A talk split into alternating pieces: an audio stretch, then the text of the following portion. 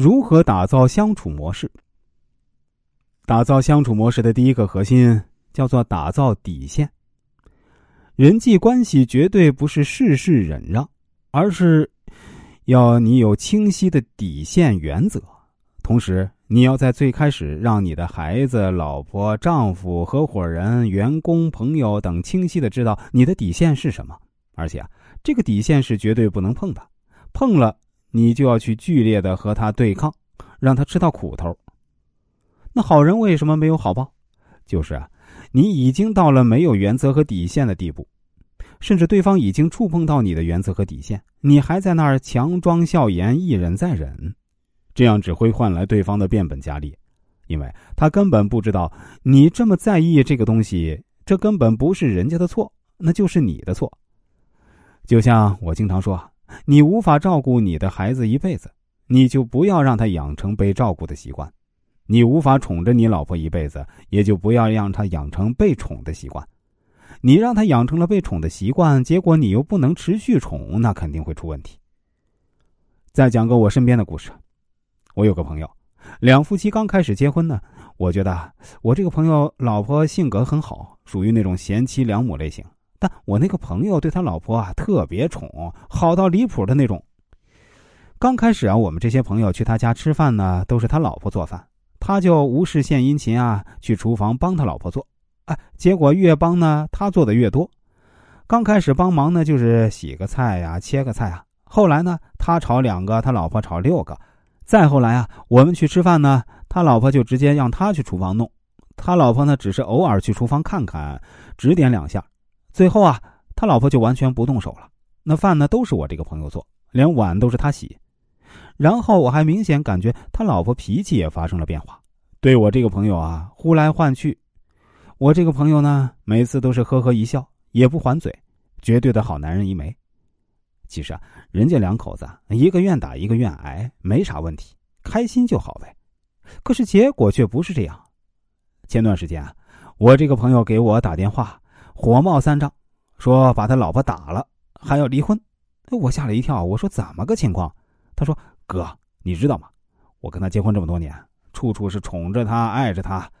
结婚十年，我忍了十年。我最不喜欢做饭，但为了他，这十年我天天做饭，孩子也是我天天接送。他倒好，脾气越来越大，动不动就冲我大呼小叫。我实在忍不住了，所以我就打了他。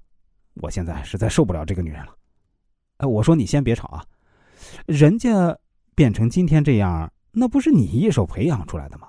你现在有什么好委屈的？那你如果接受不了做饭带孩子，接受不了他对你大呼小叫，你们刚开始在一起时你怎么不说？现在已经忍了十年了，你说你忍不了了？你早干嘛去了？你一手培养了他十年的习惯，你现在让人家改，那怎么改？再说了，你这把年纪了，孩子都这么大了，那离婚了，孩子怎么办？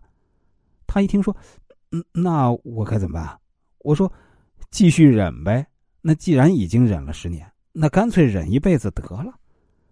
实际上，这就是没有底线所最终造成的恶果。这个谁都怪不了，只能怪他自己。所以啊，如果你现在和你身边的有些人呢，已经形成了长期固化的相处模式呢，建议你啊，不要轻易去打破。要衡量你目前的筹码是不是足够大，对方是不是没你不行，因为长期培养下来的相处模式，想要打破，一定是会产生剧烈的对抗。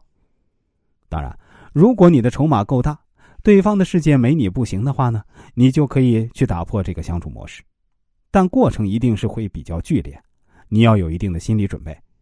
但是啊，如果你不去打破，继续延续这个下去的话呢？你就要思考啊，你能不能忍受得了？因为你越忍让，对方会越严重，嗨，是不是更痛苦啊？如果不能忍受呢，在你筹码够大的情况下，我建议要尽早打破，越迟是越难呢。那么第二个核心，我们来谈谈建立记忆痛点和记忆爽点，尤其是第一次发生触碰你底线的事情时呢。你一定狠狠的让对方形成记忆痛点，这非常重要。什么意思呢？继续来讲一个真实的故事啊，比如啊，我跟我老婆刚开始在一起时呢，当时的相处模式还没有形成，这个时候呢，就是一个博弈的过程。